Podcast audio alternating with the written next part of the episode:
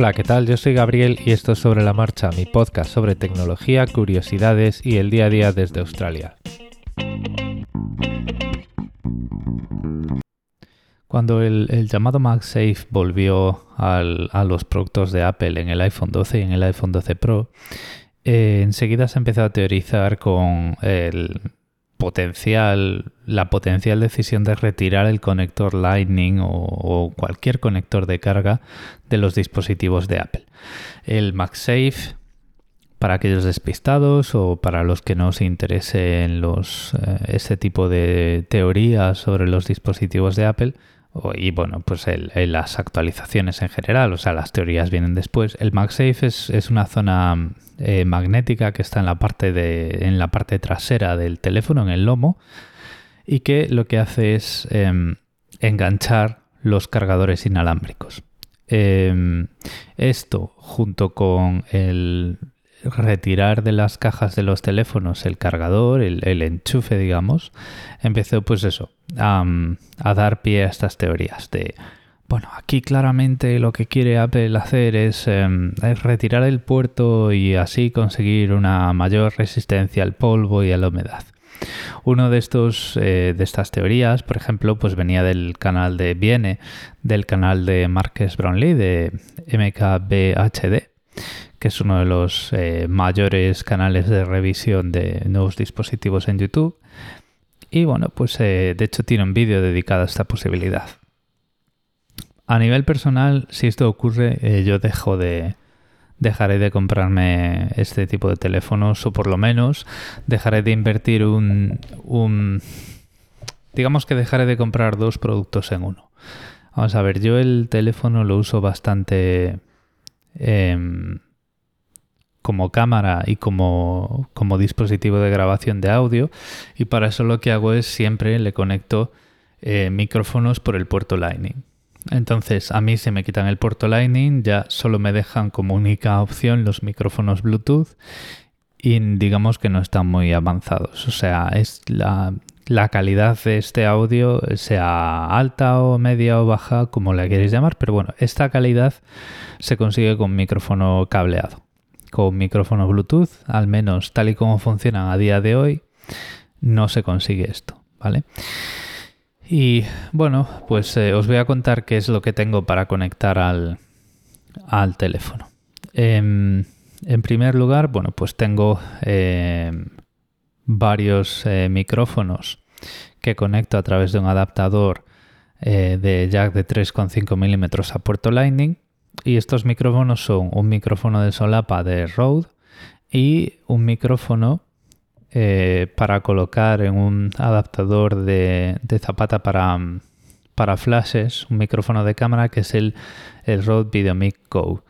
Estos dos micrófonos traen un cable de 3,5 con un jack de 3,5 milímetros de tipo TRS, que TRS significa tip, ring, sleeve, punta, anillo y manga digamos, ¿vale? O sea, es un, jack que si tú lo ves, pues tiene tres segmentos. Tiene la punta, un anillo en el medio y el resto del conector que ya va al plástico.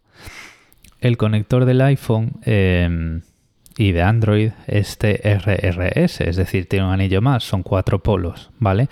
Pero bueno, aún así dentro de este TRRS no hay un solo estándar, no hay un solo tipo de conector, o sea que esto tiene bastante truco y lo que os voy a decir ahora no tiene garantías de funcionar, a no ser que utilicéis eh, los adaptadores del fabricante de vuestro micrófono, ¿vale? Y os aseguréis de que ese adaptador os deja una conexión que es compatible con vuestro teléfono.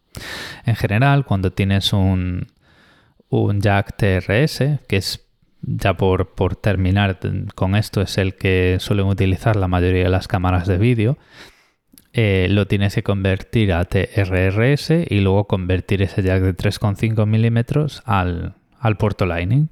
Y una vez tienes eso, pues ya tienes un micrófono externo que se detecta como unos auriculares, aunque no tenga salida de audio, y lo puedes utilizar con cualquier software de grabación. Estos micrófonos em, recogen mucho eco, entonces pues los uso para grabar fuera y para acompañar un poco pues a lo mejor algún vídeo, si voy por ahí con, para grabar vídeos con el teléfono o lo que sea. Luego también está el, adaptador de la cámara, que es un, adaptador muy interesante, sobre todo si tienes micrófonos USB tradicional, USB tipo A. Este adaptador es un, es un dongle, es tipo, bueno, o sea, tú lo... Se me ha caído encima el teclado. Tú lo conectas al puerto Lightning y tiene pues como un ladrillito que tiene dos puertos un puerto USB para conectar el micrófono y un puerto Lightning de entrada al que puedes conectar un, adaptador de corriente para alimentar el conjunto. Yo, por ejemplo, con este adaptador em, le puedo conectar un, interfaz de audio completo al teléfono y puedo, por ejemplo, pues grabar el podcast directamente con el teléfono y publicarlo desde el teléfono utilizando una Focusrite y con su entrada XLR para el micrófono y sus cascos de monitorización. Es un poco em, matar bombas, o sea, matar moscas a cañonazos porque, a ver, si te vas por ahí em, y metes el micrófono en la Focusrite en una mochila, pues probablemente también lleves el portátil. ¿Vale? Pero aún así, o sea, cuando estás en movilidad, no tienes mucho sitio en una mesa, o a lo mejor si quieres hacer toda tu producción tu grabación y tu producción con iPad, pues es una solución muy, muy interesante. ¿Vale? Entonces, claro, si te quitan de los dispositivos de Apple el puerto Lightning, todo esto se va al garete. Y entonces ya no justifica, eh, por ejemplo, invertir en tanto dinero pues en un teléfono con una cámara que es muy buena, que te sale más barato que comprarte una cámara equivalente y un teléfono, las dos cosas por separado, pero claro, si no le puedes conectar ningún micrófono, eh, pues eh, pierdes bastante, o sea, pierdes toda la parte de audio de, de ese de ese de ese contenido porque por muy eh, por muchos avances que hagan los micrófonos que traen los, eh, los teléfonos móviles no son micrófonos para grabar vídeo y no son micrófonos para grabar audio. Son micrófonos para mantener conversaciones telefónicas y eso lo que hace es que tengan unos ajustes muy determinados para eh, reducir el ruido externo están muy recortados para voz, entonces pues la voz sale más enlatada y muchas, muchas cosas así. Entonces, bueno, es una reflexión que tenía anotada en la libreta desde hace tiempo y desde luego en mi, en mi caso, eh, y no ya eh, hablando de, de iPhones, ¿vale? Porque muchos, a ver, me imagino que aquellos teléfonos Android que, eh, cuyo puerto USB funciona también como un puerto de periféricos, le podrías, eh, podrías utilizar un adaptador y conectarle pues micrófonos de la misma forma que yo los estoy eh, que os lo estoy contando por aquí, ¿vale?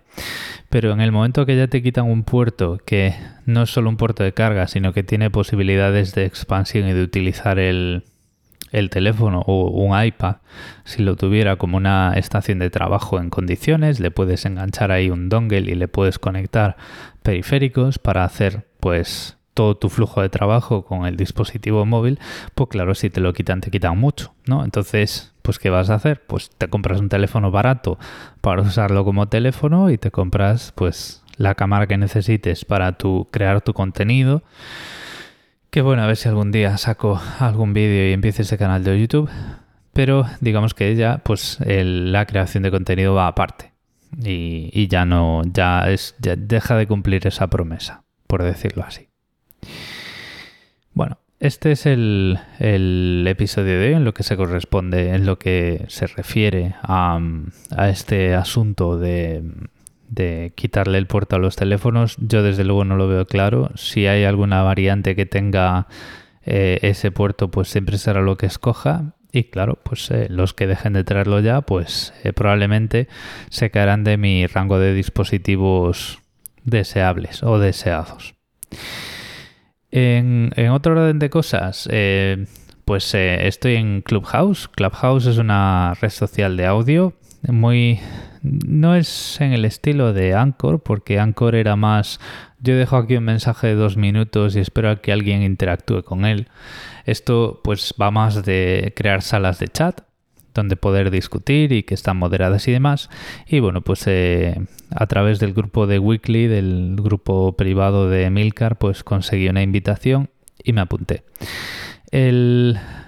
La red está bien. A ver, eh, yo me he metido un poco, eh, he participado en algún grupo en el que se estaba hablando de la pandemia en diferentes países y como se colocaba Australia, pues desde mi punto de vista, en una en un pedestal un poco que hay mucho que matizar ahí. O sea, siempre se habla mejor de los países que están lejos y cuando, bueno, pues no sé, hay, hay cosas que aquí se hacen muy mal y que se hacen igual de mal o peor que en, todas, todos los demás países. O sea, es, no es un país que haya gestionado bien la pandemia por la increíble capacidad de liderazgo de sus políticos, sino más bien, bueno, pues un poco parte de eso, o sea, tampoco hay que quitarle mérito a las decisiones que se han tomado, pero no nos podemos olvidar de que es una isla que tiene una densidad de población bajísima y, de que pues como vive la gente, o sea, la gente vive en casas unifamiliares y ahí pues no se comparte ni el ascensor, ni las puertas, ni los pasamanos y el riesgo de contagio se reduce bastante.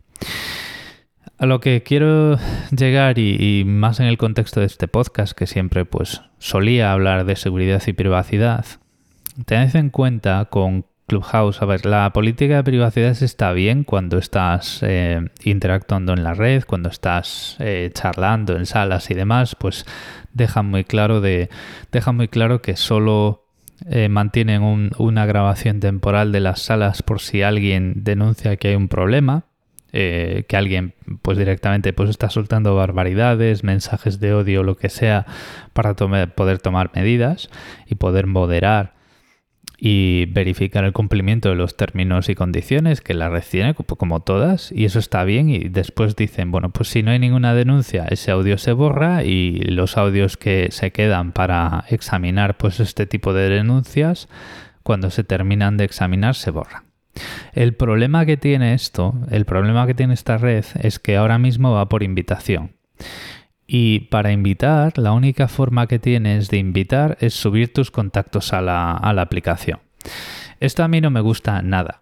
Eh, me parece que es una muy mala práctica y me parece que es un subterfugio para hacer eh, recolección de datos personales indiscriminadamente y hacer un grafo de usuarios y un grafo de potenciales usuarios sin ningún tipo de control y abusando de la confianza de sus usuarios. O sea, he dejado un, un mensaje en su buzón de soporte diciendo, oye, deberías hacer esto de otra forma, como por ejemplo proporcionando un enlace que se pueda copiar y enviar por la aplicación que yo quiera, eh, permitiéndome compartir ese enlace pues con el menú de compartir de mi dispositivo, pero tener que entregaros todos mis contactos pues me parece mal, ¿vale?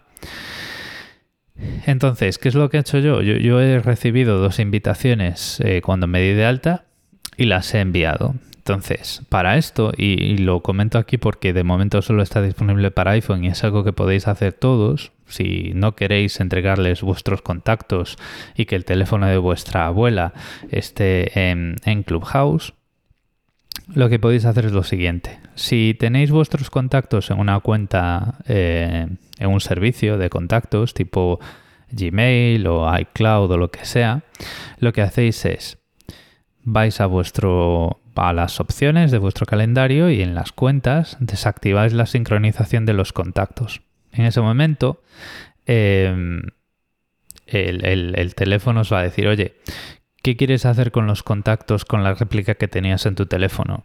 Eh, ¿Te los quieres quedar o los quieres borrar? Borras los contactos de tu teléfono estate tranquilo porque esos contactos, si lo haces bien, si tienes el servicio bien configurado, esos contactos están en el servidor, pero tu teléfono se queda vacío. En ese momento, introduces en tu agenda de contactos locales en tu, en tu teléfono o en otra cuenta de correo que tengas por ahí, pero digamos que das de alta a los contactos, dos contactos a los que le quieres enviar una invitación para Clubhouse. Te vas a la aplicación, le das acceso a los contactos, te van a salir esas dos personas, le envías la aplicación y ya está. Invitación enviada. A continuación, te vas a los contactos, le quitas el acceso de los contactos a Clubhouse y te vas otra vez a las opciones de eh, tus contactos para recuperar esos contactos que tienes todavía en el servidor y que habías borrado.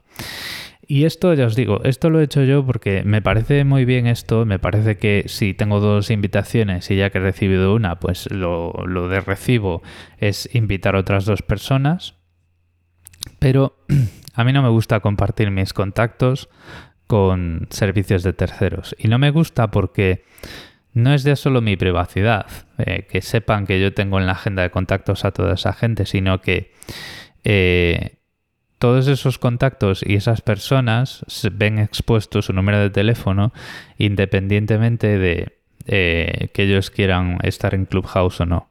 Y mm, claro, ahí tienes que confiar mucho en ese servicio de terceros para saber qué es lo que va a hacer con esos contactos, durante cuánto tiempo los va a almacenar, si esos contactos se quedan por ahí guardados en un fichero de trazas, si esos contactos se quedan por ahí almacenados en una copia de seguridad que puedan estar haciendo en el momento de tú subirlos, etcétera, etcétera, etcétera. ¿Y qué es lo que pasa si ahora, pues dentro de una semana, pues aparecen las noticias que, que hackean Clubhouse? ¿Vale? O míralo ahí con la letra pequeña. ¿Y qué es lo que pasa si el día de mañana cambian su política de privacidad y deciden compartir pues eh, esos contactos pues con sus colaboradores, ¿vale? Esto es muy difícil que lo hagan, pero no, no hay que dejar de pensar que ellos ya tienen un grafo de tus contactos sociales. Y esa es información que no tienen por qué tener. Si tú lo que quieres es invitar a dos personas a Clubhouse, pues lo que tienen que hacer es darte las invitaciones y olvidar si ya las enviarás tú como a ti te dé la gana, ¿no? Entonces es algo que os quería comentar porque tenemos que ser un poco críticos con estas opciones. O sea, compartir unos contactos con una aplicación está bien, pero tiene consecuencias. Y el problema es que tiene consecuencias no solo para nosotros, sino también para esas personas que están en nuestra agenda de contactos y que sin comerlo ni beberlo, pues van a ver expuesto su nombre eh, y su número de teléfono a un servicio de terceros.